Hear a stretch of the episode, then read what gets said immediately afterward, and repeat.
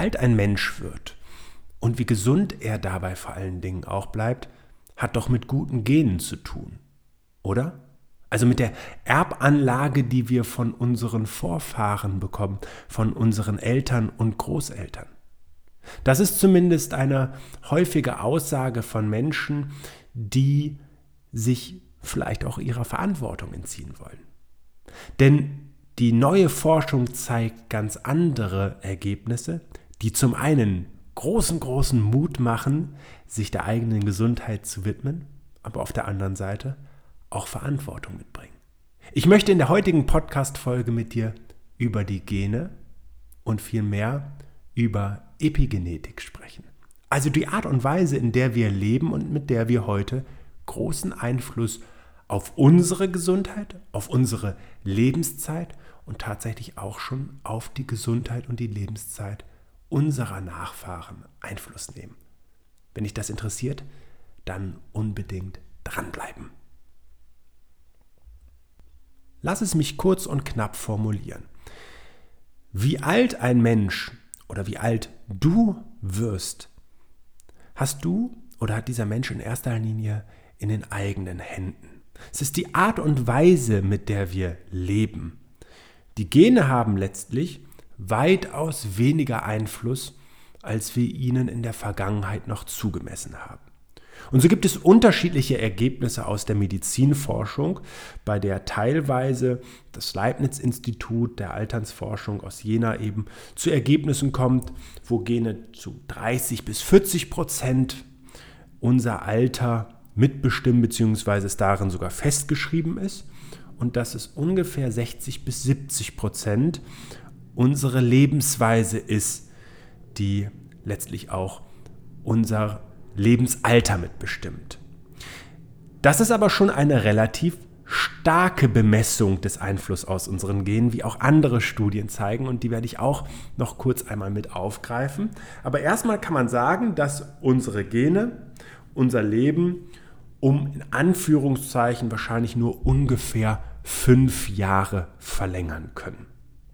Und wahrscheinlich liegt sogar diese Einschätzung noch zu hoch. Es gibt dazu eine sehr umfangreiche Auswertung von Stammbäumen, die 2018 veröffentlicht worden ist und die hat sich mit den Geburts- und den Sterbedaten von ungefähr drei Millionen Verwandten beschäftigt, die zwischen 1600 und 1910 geboren wurden. Und hier haben jetzt US-Ahnenforscher die Bedeutung der Gene für die Langlebigkeit untersucht. Und das Ergebnis ist, die Erbanlagen beeinflussen das Alter sogar nur um 16 Prozent.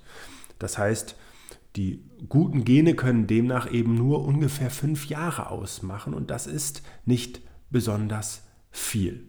Und so sind auch meine ähm, Erkenntnisse aus der Recherche in anderen Studien eine Bemessungsgrundlage zwischen 10 bis 20 Prozent Einfluss unserer Gene und sogar demnach 80 bis 90 Prozent der Lebensstil oder die Art und Weise zu leben, wobei es nicht nur darauf ankommt, was esse ich, wie bewege ich mich, wie regeneriere ich mich, wie stresse ich mich, wie ist meine Lebenseinstellung per se. Achtung, das ist sehr, sehr, sehr, sehr wichtig. In welchen sozialen Verbindungen bin ich auch? Wie sehr erfüllt mich mein Leben oder meine Aufgaben in meinem Leben und welchen Umwelteinflüssen bin ich auch ausgesetzt. All das spielt tatsächlich auch eine große Rolle.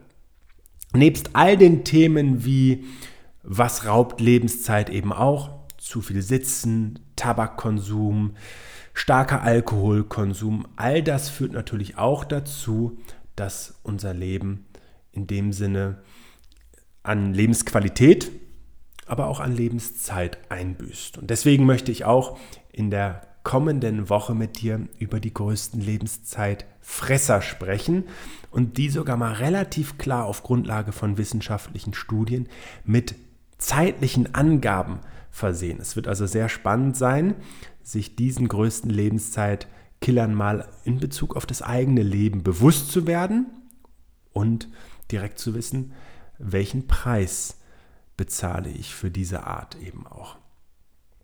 Also kann man ganz klar sagen, es ist die gesunde Lebensweise, die einen großen Einfluss auf die Dauer unseres Lebens und auch auf die Lebensqualität hat. Denn ich finde Folgendes immer ganz, ganz wichtig auch im Bewusstsein. Es ist das eine, dass wir sagen, wir wollen alt werden. Also, oder anders gesagt, wer sagt das in dem Sinne schon mal von sich persönlich? Wir wollen ja eigentlich nicht alt werden, sondern wir wollen jung bleiben. Ähm, aber wir wollen gerne viele Jahre jung bleiben und damit ja dann doch ein höheres Alter erreichen. Und interessanterweise wird dieses Bewusstsein erst irgendwann im Leben immer stärker werden. Also zumindest ist das naturgegeben natürlich so. Ein junger Mensch beschäftigt sich weniger mit dem Altsein, mit einem hohen Alter. Aber es ist durchaus wichtig, dass wir uns irgendwann im Laufe unseres Lebens auch mit unserer Art zu leben immer stärker bewusst werden, dass wir damit unser Alter auch mitbestimmen. Aber was ich viel wichtiger finde, ist die Gewissheit darüber, und da gibt es sehr interessante Studien auch aus Kanada, die ähm, Canadian Heart Association beispielsweise oder Stroke Association beschäftigt sich auch sehr stark damit, wie, die letzten, wie das letzte Lebensjahrzehnt bei Menschen ist und mit welcher Lebensqualität vor allen Dingen in diesem letzten Lebensjahrzehnt gelebt wird. Und es zeigt einfach, dass ein ganz, ganz großer Teil der Menschen, auch gerade in den westlichen Ländern, das letzte Lebensjahrzehnt, also die letzten zehn Jahre im Leben, mit Gesundheitseinschränkungen und eben auch mit einer geringeren Lebensqualität verbringt. Weil ich glaube, wir sind uns alle darin einig, dass wir kein Leben unbedingt künstlich verlängern wollen. Und das darf natürlich auch jeder für sich selber einmal einschätzen, aber ich stelle mal die These auf, bei dem wir ähm, nicht die Dinge machen können, die uns sehr wichtig sind, bei denen wir eben für uns selber eine große Last in Kauf nehmen, eine sehr eingeschränkte Lebensqualität haben, auf Medikamente, sehr stark auf Unterstützung, vielleicht sogar auf ähm, eine Behandlung angewiesen sind. Da endet ja irgendwo der Wunsch, ewig länger zu leben, sondern wir wollen Mobilität haben, wir wollen die Dinge machen können, die uns wichtig sind, wir wollen Freiheit haben. Gesundheit ist Freiheit und zwar an allererster Stelle sich so zu verhalten, wie wir uns das selber wünschen, die Dinge machen zu können, die uns in den Sinn kommt. Und das ist am Ende Freiheit. Und eine gesunde Lebensweise legt dafür den Grundstein. Und zwar schon in der Jugend. Das ist ganz wichtig. Wir fangen also an, idealerweise uns in jungen Jahren schon mit unserer Gesundheit zu beschäftigen, auf sie zu achten, sie zu pflegen, etwas dafür zu tun. Ernährung, Bewegung, aber auch Dinge wie Rauchen, Alkohol oder ähnliche Exzesse einfach wegzulassen. Ähm, Ausgleich für Sitzen zu schaffen. Dann 3x3 auf der Arbeit, gelegentlich eben Dinge in den Fokus zu stellen, die im Besonderen der Gesundheit gut tun und einen grundsätzlichen Lebenswandel zu führen, der eben immer wieder auch ein Plus auf das Gesundheitskonto bringt. Und dafür braucht es ja oft gar nicht so viel. Und es ist ganz klar, dass wir nicht jede Jugendsünde in unserem Leben wieder ausgleichen können. Aber es ist genauso klar und wissenschaftlich erwiesen, dass sich ein Sinneswandel oder ein aktiverer Lebensstil, ein bewussteres Lebensstil auch im hohen Alter auszahlt. Immer wieder auch unmittelbar in, einem höher, in einer höheren Lebensqualität, aber eben auch noch in Lebenszeit die dazu gewonnen werden kann. Und deswegen ist eine der wichtigsten Botschaften auch des heutigen Podcasts, ist es nie zu spät für ein gesünderes Leben. Es wird sich immer noch, immer noch auszahlen, auch in einem schon bereits vorangeschrittenen Lebensalter.